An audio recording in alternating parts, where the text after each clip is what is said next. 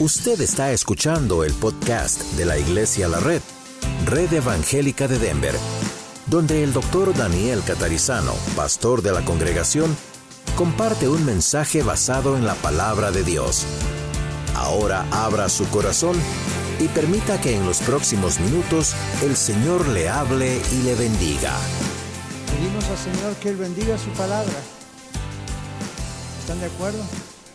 Amén. Todos los domingos nosotros no tomamos la cena del Señor, pero lo hacemos cada otro domingo, cada 15 días. Podríamos hacerlo todos los domingos. No dice la Biblia cuántas veces hay que hacerlo. La iglesia primitiva, por documentación externa de la Biblia que tenemos, parece que lo hacían siempre que se reunían, todos los domingos. Pablo aquí en 1 Corintios está hablando a la iglesia en la ciudad de Corinto porque los servicios de la gente en aquellos años no eran como nuestros servicios. No había así asientos o bancas como aquí y el pastor predicaba de una plataforma y todos lo miraban. En, esa época era diferente y cuando llegaba los momentos del servicio, ah, la gente cantaba, recogía ofrendas, hacía todo lo que hacemos nosotros, pero los servicios eran considerados o eran llamados Fiestas de amor, ágape. ¿Se escuchó esa palabra? Ágape viene de griego agapao, que significa una fiesta de amor, un, amor que tenemos los hermanos en Cristo unos por otros. Y era considerado una fiesta de amor. Hasta el punto que algunos ah, se equivocaban en el mundo pensando, oh, estos cristianos, fiesta de amor, oh, vas a ver qué hacen por ahí. No, no, nada que ver, todo era muy puro. Pero Pablo está escribiendo a esta iglesia porque ¿Qué pasaba? Ellos comían durante los servicios también. No, no voy a empezar a... que no es la idea para el domingo que viene que traigamos aquí nuestra comida, ¿ok? No se entusiasme. La idea es, ellos tenían esa, esa forma, ese tiempo, esa estructura, y, y gran parte del servicio tenía que ver con que juntos traían cada uno comida, gracias, estoy como el ciego de la Biblia, ahora veo gracias. Ya estaba como que... Entonces, ellos tenían comida, se llevaban cada uno comida, medio como hacemos los hispanos, ¿verdad? A veces cuando hay alguna cosa así. El problema, para no leer todo el texto allí, es que algunas personas que tenían más dinero podían traer una cierta cantidad de comida y después, como en todas las iglesias, había personas pobres y no podían hacerlo. Entonces, era toda una celebración cada domingo porque era el día del Señor y celebrando la resurrección. En fin, ellos tenían toda una fiesta.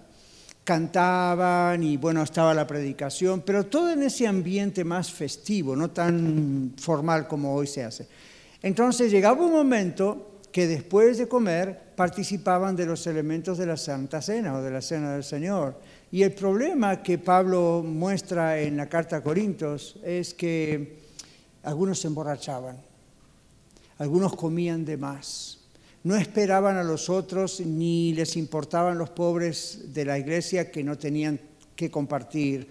Entonces comenzaron a hacer de la Santa Cena o de la Cena del Señor algo como, ah, no importa, es un elemento más de la reunión, vamos a hacerlo, aunque nuestras condiciones estemos eh, así nomás. Entonces, Espíritu Santo mueve a Pablo para decir, ah, ah, no, Basta. Entonces escribe esta carta y en este capítulo él habla acerca de esto. Pero en esto que usted y yo hemos leído, en esta porción del 23 al 26, Pablo hace una explicación y él dice lo que yo recibí del Señor directamente. El Señor le enseñó a Pablo el sentido y el significado de la cena del Señor, la misma forma en que le enseñó a los doce apóstoles cuando estaban comiendo en la última cena, ¿recuerdan? Entonces, Vamos a hablar de qué es la cena del Señor y vamos a hablar de qué no es la cena del Señor. Hoy vamos a hacer primero qué es. Vamos a ver en primer lugar qué es. Bueno, por empezar, todos sabemos que fue instituida, inaugurada, inventada, si quieren decirlo así, por el Señor Jesucristo la noche que Él fue entregado. Y en Lucas capítulo 22 y también en Mateo 26, en Marcos 14, en Juan 11, son todos los capítulos donde repiten los escritores ¿Qué pasó en la cena del Señor? ¿Qué pasó esa última noche cuando el Señor sabía que al día siguiente iba a la cruz? Bueno, Él instituyó esta cena.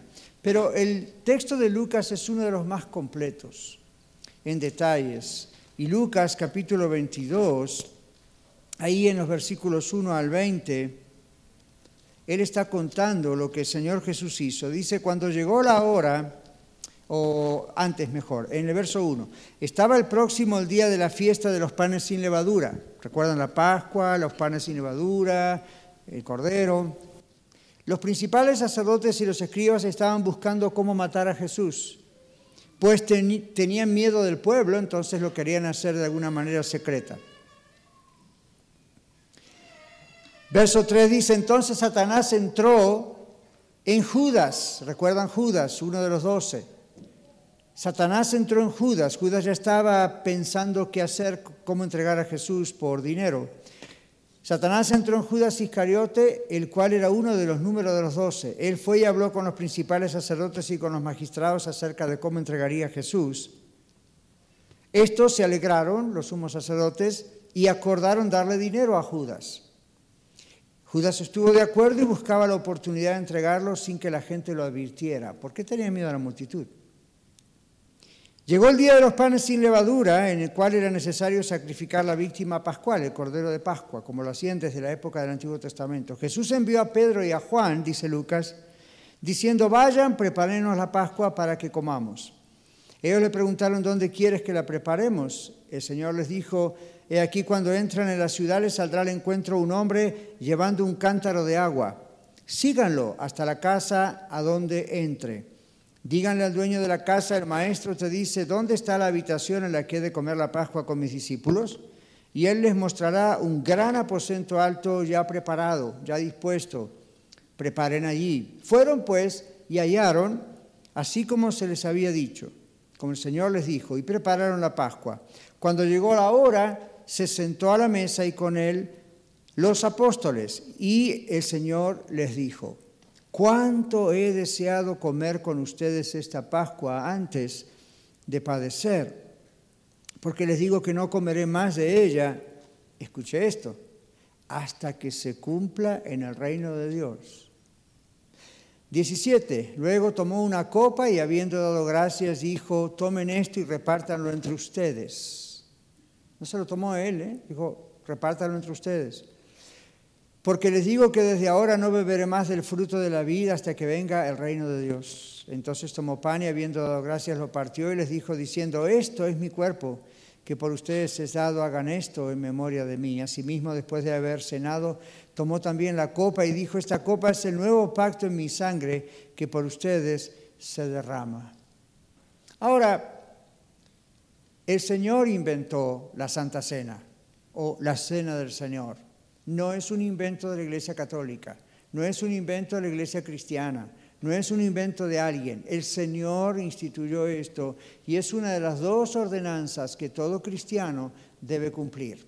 El bautismo es uno, la cena del Señor es el otro. Es un pacto, es un sello.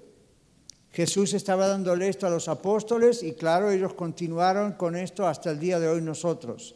La cena del Señor es un emblema del cuerpo. Cuando usted ve el pan, ve la copita, no importa si, bueno, por el COVID tenemos que estar después del COVID todavía usando eso que es tan difícil de abrir, sacar el plástico y no mira eso ahí, o si está el pan acá, o si el jugo de uva, qué es. Lo importante es qué representa esto. Tómelo con seriedad, porque esto es un emblema del cuerpo de Jesús. Representa y confirma representa y confirma la promesa de que Dios es nuestro Dios, que Él está en nosotros, que nosotros somos pueblo de Dios. Recordamos y celebramos lo que el Señor Jesucristo hizo en nuestras vidas por nosotros. En realidad estamos experimentando inclusive comunión con Él. Yo sé que, por ejemplo, hoy, aunque estamos hablando y enseñando de la Cena del Señor, justo hoy no estamos celebrando la Cena del Señor. Lo haremos el domingo, lo hicimos el domingo pasado. Hoy estamos dedicando el tiempo para pensar, estudiar todo esto, pero siempre está el Señor en medio nuestro. Y si fuésemos aunque sea un tantito más consciente, cuando cantamos, ofrendamos, oramos, predicamos, escuchamos el mensaje, tomamos la cena, andamos por los pasillos, vamos al baño, si, si, si, si dijéramos un momento, el Señor está presente, el Señor está presente. No solo está dentro de mi corazón como cristiano, el Señor está aquí presente. Y ese era el sentir que la iglesia primitiva tenía. Por eso Pablo le dice a los corintios, tengan cuidado con lo que hacen, se están acostumbrando, lo están tomando como un rito. Yo pienso que eso nos pasa a veces al cantar, ¿verdad? Bueno, no conozco mucho la letra, ah, voy a esperar que venga el otro canto. Yo siempre le digo, yo tampoco conozco todas las letras, las voy aprendiendo con usted en muchos casos. Háblelas, lea lo que en voz alta lo que dice la pantalla, apréndalo. La iglesia primitiva aprendía cantos, cantaban de las salmodias, es decir, de los salmos del Antiguo Testamento, pero a través del tiempo fueron incorporándose cánticos y la Biblia habla de eso. El problema está en hacerlo como un rito, ¿no? Ah, bueno, es parte, a ver qué viene después. No, cada cosa la tiene que pensar, cada cosa tiene que estar diciendo, ok, esta es otra cosa, ahí va para el Señor, esta es otra cosa, esto es para el Señor, esta es la otra cosa, esto es para el Señor. Cuando viene la cena del Señor, tenemos que pensar que aunque el Señor no se transforma en ese pan y en ese vino, el Señor está presente y lo que estamos haciendo es para Él. Y es maravilloso. Es un emblema, nos recuerda lo que el Señor ha hecho. Es parte de la cena de la alabanza y la adoración. Ven que lo hacemos en algún momento del servicio. La Biblia no dice en qué momento exactamente, pero acostumbramos a hacerlo durante el servicio eh, de la alabanza y adoración, en ocasiones después del mensaje, antes del mensaje. La razón por la cual variamos es porque no hay una cosa fija en la Biblia. Lo que la Biblia dice es que tenemos que hacerlo. Después nosotros tenemos esa libertad de decir, ok, ¿en qué momento vamos a ubicar esto? Fine. Pero el asunto es esa alabanza, esa adoración. Usted está alabando a Dios al hacerlo, está adorando a Dios mientras está recordando lo que el Señor Jesucristo hizo por usted. Sabe que es el momento en que todos predicamos, no solo el pastor. Porque la Biblia dice, con esto anuncian, proclaman la muerte del Señor hasta que Él venga. Y usted dice, ¿a quién se la estoy anunciando? ¿Se la está recordando a usted mismo? ¿Se la está recordando a otros? Juntos lo hacemos como familia. La cena no es algo que hacemos en privado a solas. Yo sé que ha habido una costumbre flotando por ahí en muchos círculos donde la gente se compra en la librería cristiana una copita y en casa solito, a ver, voy a tener la cena. Ah, lo bíblico es con la familia de Dios. Pero a veces se le da a la cena algo que no es, y vamos a hablar de eso en unos momentos. Es parte de la alabanza y de adoración con la iglesia. Es el momento donde todos estamos predicando, donde todos estamos anunciando y recordando lo que el Señor hizo. Es el recuerdo del sacrificio de este nuevo pacto.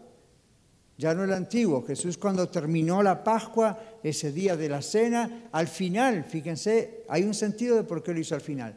Tomó esa copa y dijo, esta es la copa del nuevo pacto, del nuevo testamento, en mi sangre, que por vosotros será derramada.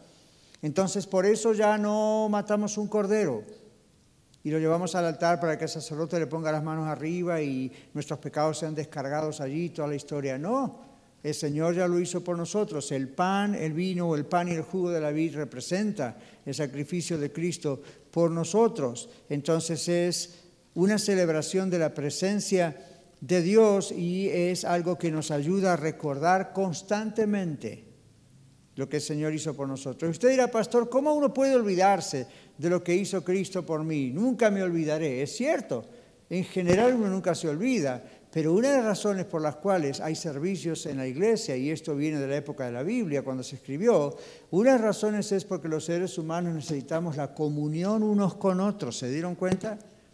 Necesitamos estar juntos, apoyarnos, el Espíritu Santo hace que nuestra fe aumente al estar juntos, al apoyarnos, al escucharnos, al orar juntos y también al participar de los elementos de la cena del Señor, porque juntos recordamos que aunque hayamos venido de otros países, de otras culturas, de diferentes familias, todos llegamos a los pies del mismo Jesús.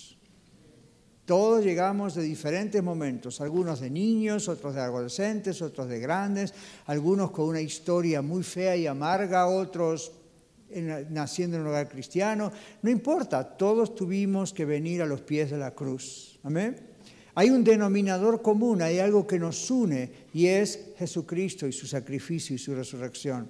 Entonces cuando estamos juntos no somos desconocidos, somos personas que decimos, Venimos de diferentes lugares, la iglesia va creciendo, es complicado conocernos a todos, pero no importa, ese hermano, esa hermana está participando como yo de los elementos de la cena del Señor, es un hermano, es una hermana en Cristo, porque como quiera que haya llegado, llegó a los pies del mismo Señor que yo. La Biblia dice tenemos un, Señor, una fe, un bautismo. Ven, no hay diferentes cosas para cada uno. Así que celebramos la comunión unos con otros. ¿Alguna vez pensó que si, no hubiese sido por el Señor, usted y yo no seríamos hermanos? ¿No seríamos hermanos en Cristo? Y alguno que otro alguna vez hizo el comentario, pero pastor, usted no le llama a todo el mundo hermanos, a veces usted le llama a José José, y yo digo, ¿y cuál es el problema de llamarle a José José y no llamarle hermano José todo el tiempo? Hay momentos en que le digo hermano José y otros momentos en que le digo José. ¿Por qué? Porque ya sé que es mi hermano en Cristo. ¿Están de acuerdo? ¿Se imagina? Yo tengo dos hermanas, una se llama Susana, otra se llama Alicia. Cuando hablo con ellas no le digo, hermana Alicia, hermana Susana. Le digo, Susi, Ali, Alicia, Susana, ya sabemos que somos hermanos. Sin embargo, hace un tiempo atrás alguien me comentó que no quiere venir a la iglesia porque aquí nosotros no nos llamamos hermanos unos a los otros, sino que nos llamamos por el nombre. Me da risa y me da pena. Me da risa porque es ridículo, me da pena porque cada vez que usted escucha algo así, atrás hay otra cosa. Esa no es la razón. Somos hermanos. La cena del Señor nos recuerda que somos hermanos, aun si no nos decimos todo el tiempo hermano o hermana. Somos hermanos. Venimos al mismo Cristo. Por Cristo tenemos el mismo Padre. ¿Ven? Y en la cena eso se hace muy visible y tiene que hacerse para nosotros muy visible, porque es una celebración de la presencia de Dios también. ¿Recuerdan en el Génesis?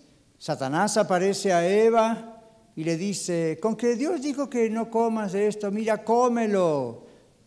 Eva comió, dio a su marido y ¿qué produjo esa invitación? La muerte. ¿Qué produjo esa invitación? La muerte espiritual, la separación permanente de Dios. Esa expresión de sacarlos fuera del jardín del Edén y poner un querubín, un ángel potentado para que no pudieran volver allí, es una imagen de porque cuanto todos pecaron están destituidos de la gloria de Dios. Lo bueno es que en el mismo libro de Génesis el Señor prometió que enviaría a su Hijo a través de esa simiente de la mujer, que Él eh, vendría en su Hijo y reconciliaría. Y eso es lo que estamos celebrando en la Cena del Señor.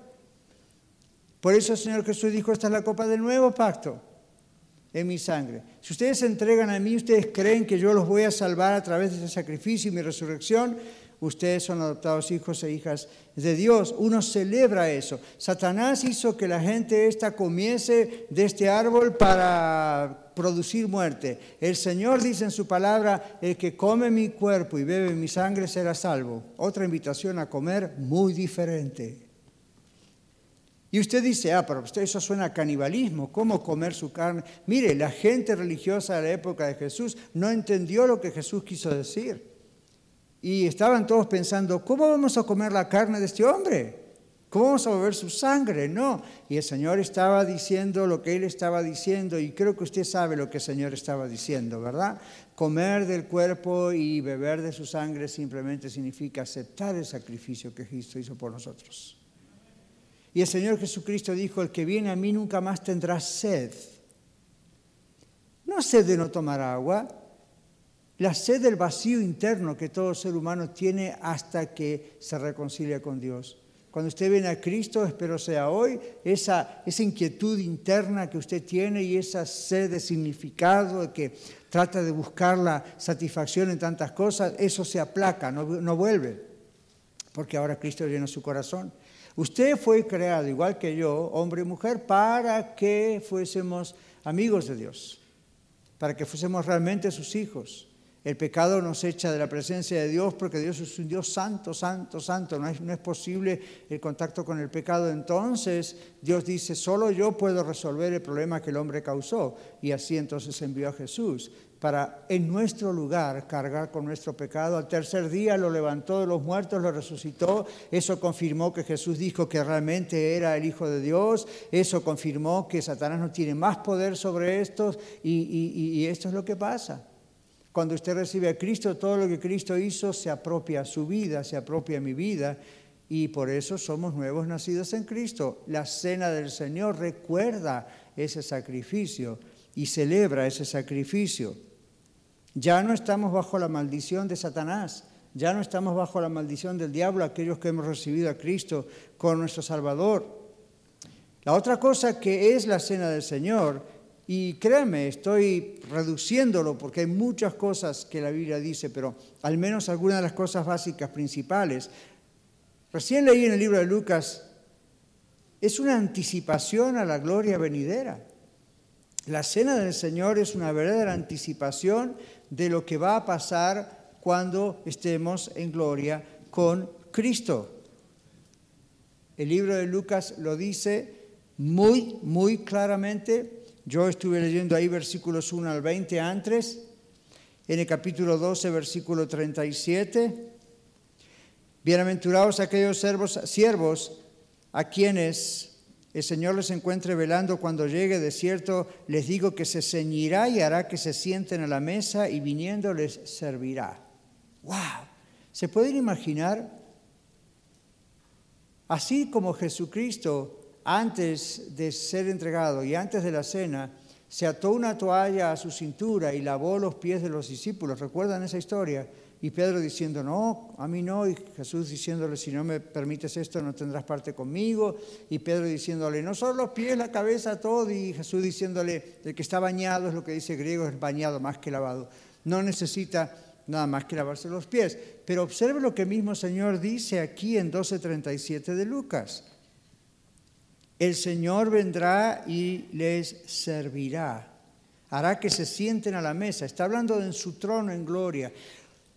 Piense por un instante.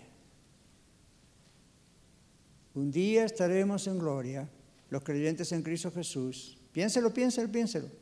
Estaremos sentados en la mesa del reino de Dios y a quien no sabe en esa fiesta quién va a venir a servirnos el mismo Jesús que murió por nosotros. Cuando uno piensa en eso, no le dan ganas de pecar más.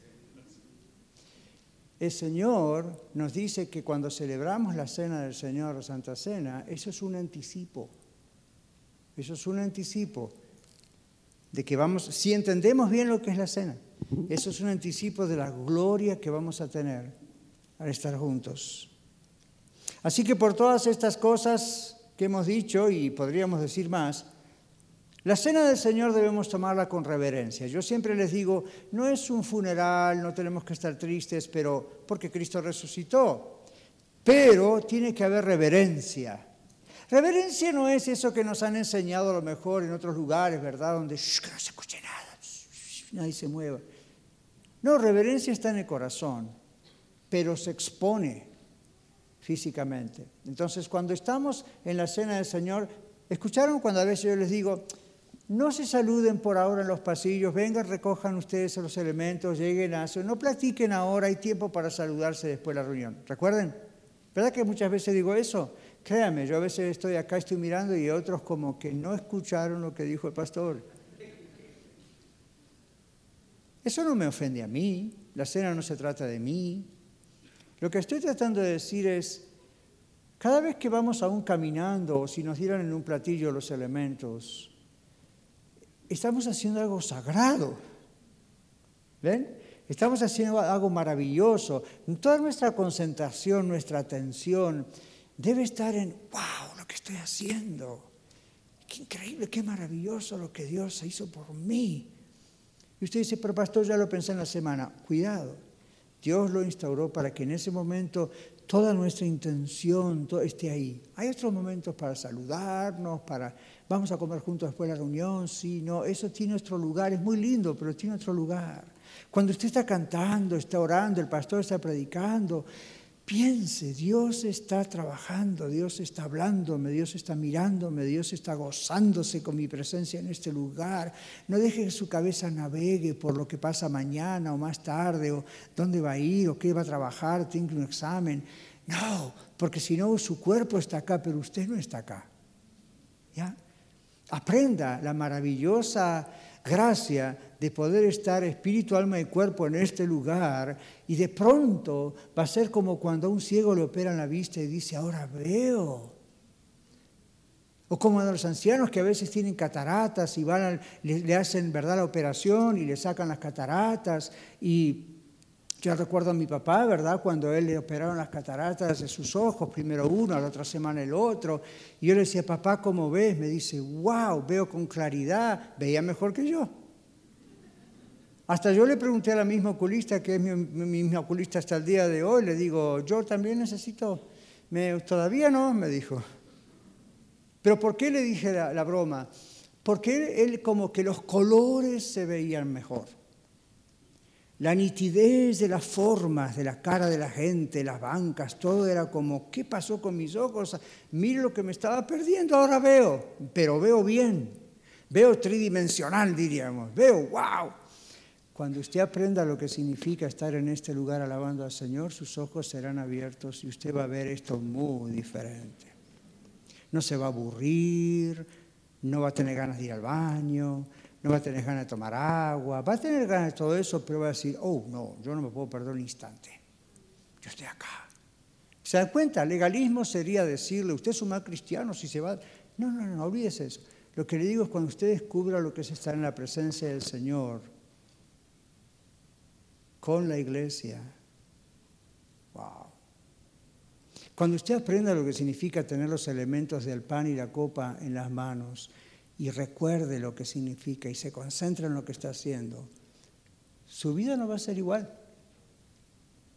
El acto que está haciendo, aunque lo haga todos los domingos, no va a ser un rito. Un pastor de una iglesia me dijo, a través de otros, no, porque en nuestra iglesia tomamos la Santa Cena una vez al año. Una vez al año dije, ok. Bueno, la Biblia no dice cada cuánto, ¿no?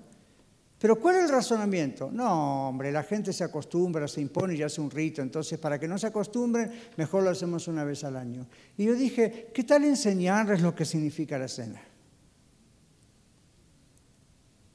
Van a querer hacerlo todos los días si fuera posible. Les hago una confesión.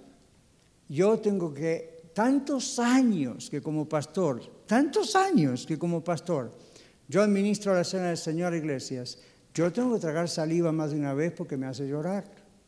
Y digo, ¿por qué no se me va después de tantos años? ¿Por qué no se me pasa? Finalmente es algo que podría hacerlo mecánicamente. No puedo. Es como que otra vez se renueva, que otra vez me acuerdo, y siempre me acuerdo que Dios murió por, Jesús murió por mí.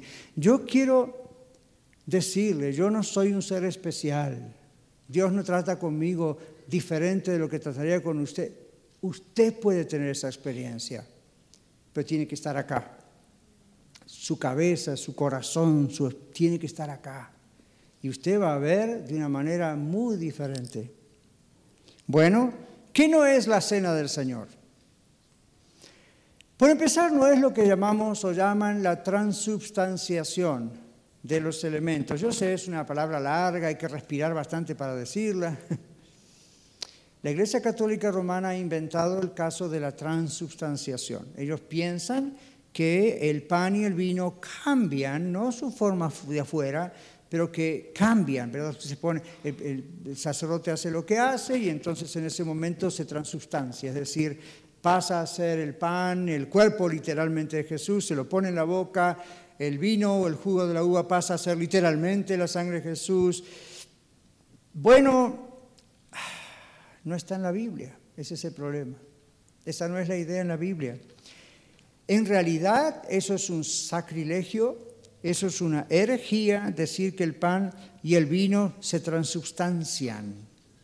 Fue una doctrina ratificada oficialmente en un concilio de la iglesia horrible que se llamó el concilio de Trento. Horrible por las consecuencias y las cosas que pasaron allí. La doctrina de la transubstanciación lamentablemente proviene de un concepto que tenía el filósofo Aristóteles y Tomás de Aquino. Se mezclaron las dos ideas filosófico-religiosas con la idea de que una sustancia se transforma, lo que yo llamo accidente, es un concepto metafísico, no es un concepto bíblico, por lo tanto es un concepto pagano. Entonces, cuando usted esté aquí en la red, en cualquiera de las congregaciones o cualquier iglesia cristiana, ese elemento que usted toma sigue siendo pan. Ese jugo que usted toma sigue siendo jugo de la vida o vino. No hay cambio. Fíjese que cuando el Señor Jesús la instauró delante de los discípulos y dijo, este es mi cuerpo o esto es mi cuerpo, no se sacó parte de sus dedos y se los dio, esto es mi cuerpo. Él miró el pan, algo esencial para la vida, y dijo, esto está representando quién soy. Ustedes necesitan el pan de vida que soy yo o mueren en sus delitos y pecados. Y él dijo, esta copa es mi sangre, pero la copa tenía vino. No era su sangre. Él no se hirió así, puso sangre, dijo, bébanla. El Señor dijo, esto es mi sangre. Está diciendo, estos son los símbolos, los emblemas, lo que representa lo que estoy haciendo por ustedes. Segunda cosa que no es la cena del Señor. La cena del Señor no es para ganar la salvación de nadie. Usted no puede ganar la salvación, mantener la salvación, asegurar su salvación porque toma la Santa Cena o la cena del Señor. La cena del Señor no agrega nada a la obra de Cristo. Solo Cristo salva lo que Él hizo por nosotros. Es una ordenanza de que debemos seguir haciéndolo porque seguimos proclamando, seguimos anunciando, seguimos adorando al Señor, no a esos elementos. La Biblia dice que no debemos adorar ninguna imagen, ni siquiera una imagen del Señor. Entonces no adora usted al pan, no adora usted ese vino, nada. Esos son emblemas, son como banderas que representan un país, estos son emblemas que representan quién es Cristo. No agregan nada a la obra de salvación. Algunas personas dicen, y lo mencionamos el domingo pasado, para ser salvo hay que bautizarse. Yo les expliqué, y si no escuche el audio, el podcast, lo que sea, por qué la Biblia no dice que el bautismo salva, sino que es una confesión pública de su salvación. No lo voy a volver a predicar en este momento, simplemente recuérdelo. De la misma manera, hay algunas iglesias cristianas que dicen hay que tomar la, la cena del Señor para ser salvo. No dice la Biblia eso. La cena del Señor es para personas que tienen a Cristo en su corazón y saben lo que están haciendo. Ahora, no hace ganar su salvación, no agrega nada a la obra del Señor que Él ya hizo, no nos va a salvar, no va a ayudar a que seamos salvos, no nos quita el pecado, no nos quita la salvación si hemos pecado y tomamos la cena, nada de eso. Esas son ideas que religiones y aún grupos cristianos han metido en la cabeza de muchos. Otros grupos cristianos enseñan que no debemos participar de la cena del Señor si hemos pecado y se toman de la expresión de 1 Corintios 11 donde la Biblia dice, el que toma la cena del Señor indignamente. Y muchas veces yo le digo aquí, no se trata de usted, no se trata de mí, se trata del Señor. Si vamos a pensar en indignidad, ¿quién es digno? Nadie es digno en Cristo somos dignos. Entonces, cuando participamos de los elementos, estamos pensando en el que hizo todo el sacrificio por nosotros. Ahora, abstenerse de no tomar la salvación, no tomar, perdón, la cena del Señor. Hay cristianos que lo usan como un autocastigo. Yo sé que soy pecador, no voy a ser hipócrita como estos que toman la cena, pero quién sabe qué hacen en sus casas en la semana, papá. Bueno, si tiene ese tipo de espíritu probablemente ni conozca al Señor. Porque un cristiano no creo que tiene esa forma de hablar o esa forma de pensar. El Espíritu Santo no habla así a través de ese cristiano, ¿verdad? Pero uno tiene que estar pensando, abstenerse como un autocastigo es ponerse por arriba de Cristo. Hay que tener mucho cuidado. Eso no se puede hacer, pero en la intención del corazón puede estar ahí. Abstenerse no puede usarse como un autocastigo, de lo contrario estamos creyendo que participar de la cena salva. O que la cena tiene poder para mejorar nuestra conducta. O que tiene poder sobre el mismo Señor cuyo sacrificio en realidad representa. Al mismo tiempo, si no participamos dignamente de los elementos, también tenemos problemas, porque estos elementos recuerdan el cuerpo y la sangre del Señor sacrificada por nosotros en la cruz. En Hebreos capítulo 6, versículo 6, la Biblia dice que en este caso, si nosotros no sabemos lo que estamos haciendo, estamos participando de la muerte de Jesús, en el sentido de que somos culpables. Nos, nos añadimos a los que gritaron, crucifícale, crucifícale. Entonces la indignidad en la persona no debe excluir a la persona, pero el participar indignamente es un problema. Por indignos que seamos, si nosotros creemos que la muerte meritoria, sustitutoria, es decir, Jesús estuvo en nuestro lugar, si nosotros creemos que lo hizo por nosotros, no estamos participando indignamente, pero debemos participar dignamente. La indignidad de la cual Pablo habla en la carta a Corintios tiene que ver con la borrachera, la gula y hacer un rito del asunto y no discernir el cuerpo de Cristo, la iglesia. No está diciendo no discierne qué es el pan, no discierne qué es el vino, la copa, eso cualquiera lo puede entender. Está diciendo no sabe lo que está haciendo. Un no cristiano no sabe lo que está haciendo. Ya les voy a explicar por qué.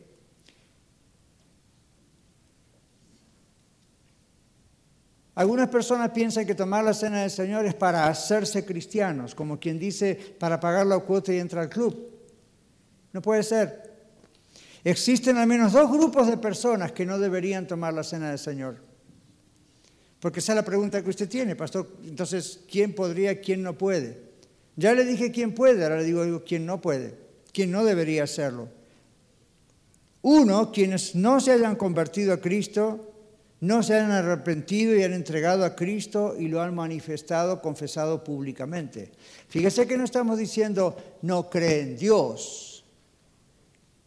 La Biblia dice que hasta el diablo y los demonios creen en Dios y hasta tiemblan en cuanto a Dios. Creo que a veces más que algunos seres humanos. No se trata de eso, creer. No se trata de decir en Jesús. ¿Quién no va a creer en Jesús? Estamos en el siglo 2021. Hay documentos, en el año, perdón, 2021, hay, documentos hasta fuera de la Biblia que aseguran que hubo un tal Jesús de Nazaret y que murió en la cruz. O sea, es, es ridículo si alguien le dice yo no creo que Jesús existió. Es casi hoy en día es como decir no creo que existió George Washington. Por supuesto que existió. ¿Usted cree que esa creencia salva? No. Cuando Jesús dice que cree en mí será salvo, está diciendo el que se pone su confianza en mí para su salvación.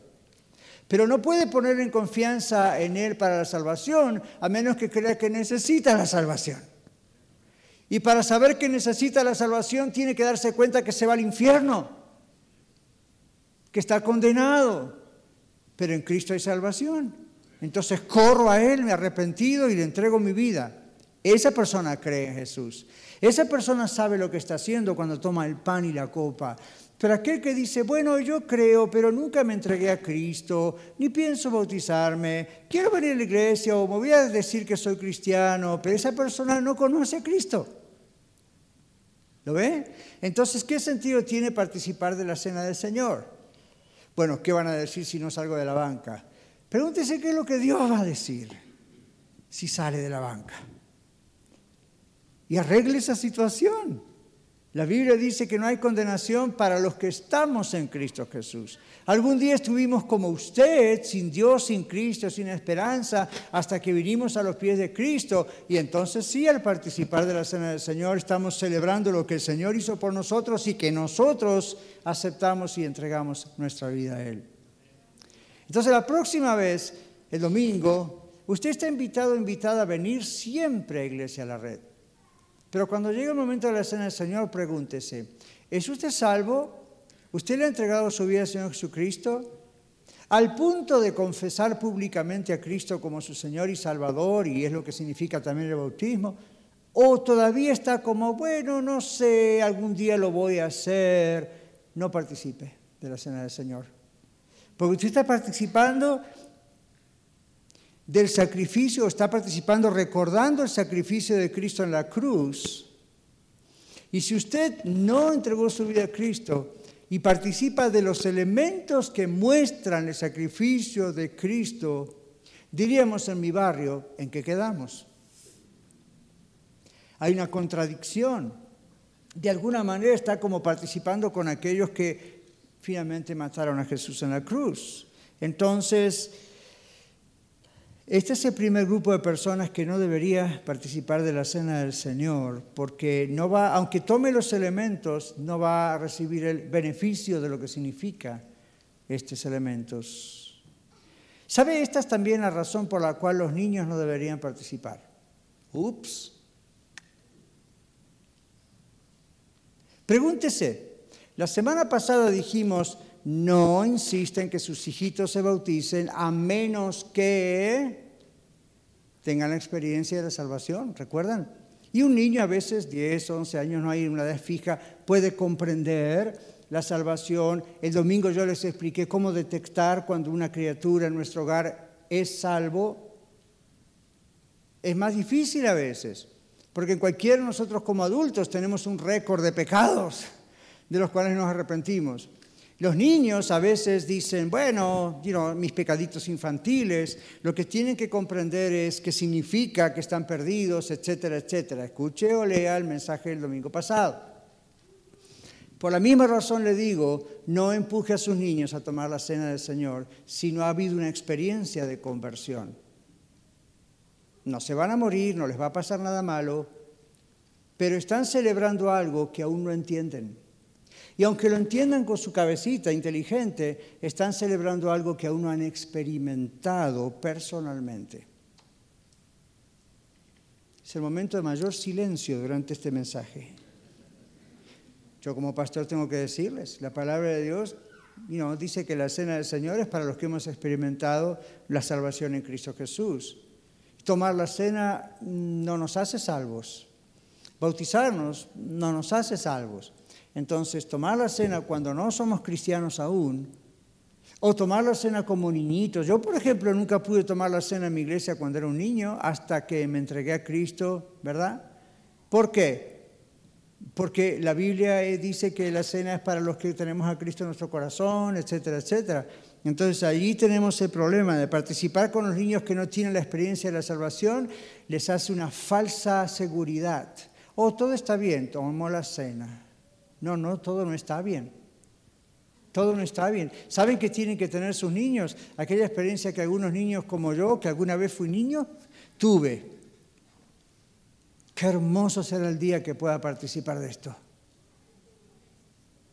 Y al principio no es porque qué rico va a estar el pan o qué rico va a estar el jugo, a mí es diminuto. Cuando pude captar lo que significaba no de la manera que lo puedo elaborar como en este sermón, pero suficiente para entenderlo, fue cuando entregué mi vida a Jesucristo. Y quería desear, deseaba participar con la iglesia de estos elementos. Y doy gracias a Dios que mi pastor, mis padres y la iglesia no nos dejaban hacerlo, a menos que yo hubiésemos tenido la experiencia de la salvación. ¿Por qué? Porque de otra manera no sirve. ¿Cuál es la idea? Ahora yo le digo por qué muchos papás y mamás lo hacen. No solo para los niños, sino visitantes que no, no son cristianos. ¿Por qué lo hacen? Todavía tienen esa enseñanza católico-romana o de otras religiones en la idea de que, bueno, es como la Eucaristía o es la misa. No es.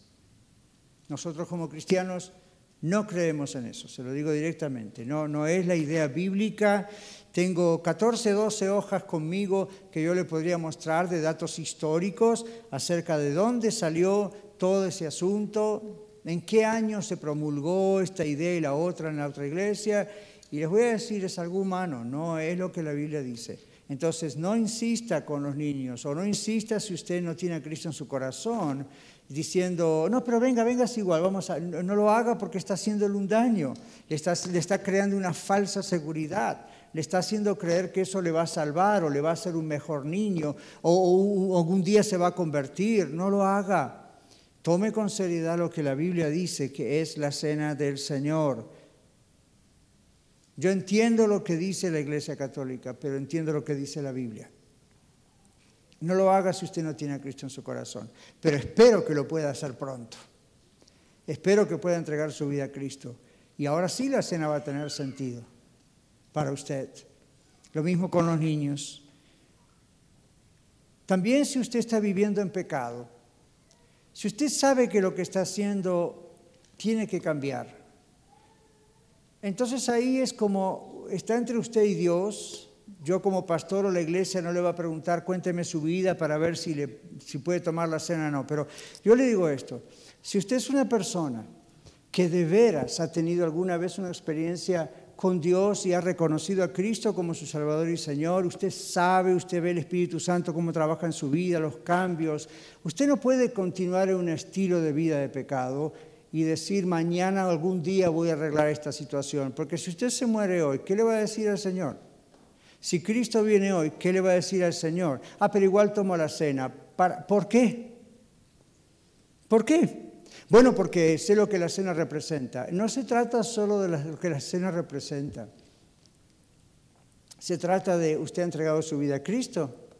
Sí. Pues arregle esta situación en la que está porque está en problemas. ¿Ven? Los de Corinto eran glotones, se emborrachaban, tomaban las cosas a la liviana y el Espíritu del Señor le dice a través de Pablo, stop, no lo hagan porque se están burlando de Cristo. Yo creo que la persona que vive en pecado y no le importa o le importa, pero se toma el tiempo para algún día arreglarlo, también se está burlando de Cristo. El Señor lo salvó, le dio una vida nueva. ¿Cómo va a seguir andando así? Y usted dice, pastor, pero usted y yo todos pecamos. Una cosa es pecar, de vez en cuando uno cae en pecado, pasan cosas. Otra cosa es vivir en un estilo de pecado y no me importa y que nadie me diga nada. Bueno, usted está en problemas, no conmigo, no con la iglesia, con Dios. Y la invitación es arrepiéntase. Arrepentirse no es simplemente, lo siento mucho, sé que estoy mal. La Biblia dice que arrepentirse es dejar el pecado.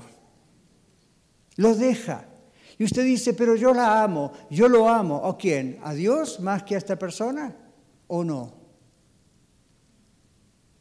Pero yo tengo este vicio, yo tengo esto lo otro. Ok, ¿A quién ama más? A usted mismo, a ese vicio, a esa cosa que lo esclavizó y que usted sabe, si es cristiano, usted sabe que eso está mal. No es el pastor dijo que está mal, usted sabe que eso está mal. Y usted continúa y continúa y continúa. La invitación del Señor es, quit, déjelo, pare, frene y comience una nueva vida con Cristo. Y Dios se va a encargar de recompensar y bendecir esa vida. Ah, si insistimos, entonces ve uno, toma la cena como si todo estuviera bien. Ahora, no se vaya al otro extremo, ¿ok? No es, oh, ayer me mandé una mentirita, así que no puedo, no, no. Pídale perdón al Señor. La Biblia dice aquí, examinémonos unos a los otros, cada uno de nosotros en nuestro corazón. ¿Ok? Y pidámosle perdón al Señor. Y luego, ¿qué dice? Y luego participe. Ve, no dice, tómese 10 años y luego dice, arregle eso, participe, sepa lo que está haciendo. Amén. Entonces, la cena no es algo que nos va a, salvar. La cena no es algo que va a hacer eso. Es para recordar lo que el Señor ha hecho por nosotros, honrarlo, agradecerle. Y por eso aquí lo hacemos bien seguido. Bien seguido. Bendito sea el Señor por habernos dejado una ceremonia tan santa, ¿verdad? Tan elocuente, tan gráfica como la Cena del Señor o la Santa Cena.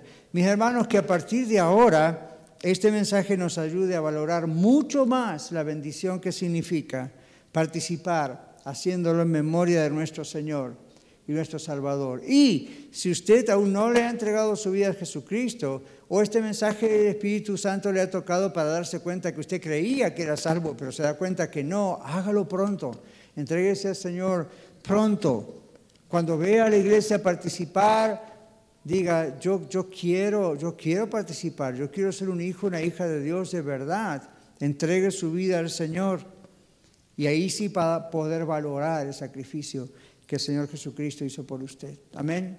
Vamos a cerrar nuestros ojos, vamos a orar, entregarle este último momento de la reunión al Señor y examine su corazón. Yo sé que hoy no estamos participando literalmente de la cena del Señor, no está aquí el pan, el jugo, pero examine su corazón y respóndale al Señor. Como dijo el salmista, Señor, examina mi corazón, ve en mí cualquier cosa, y no, camino de perversidad, pero guíame por el camino recto.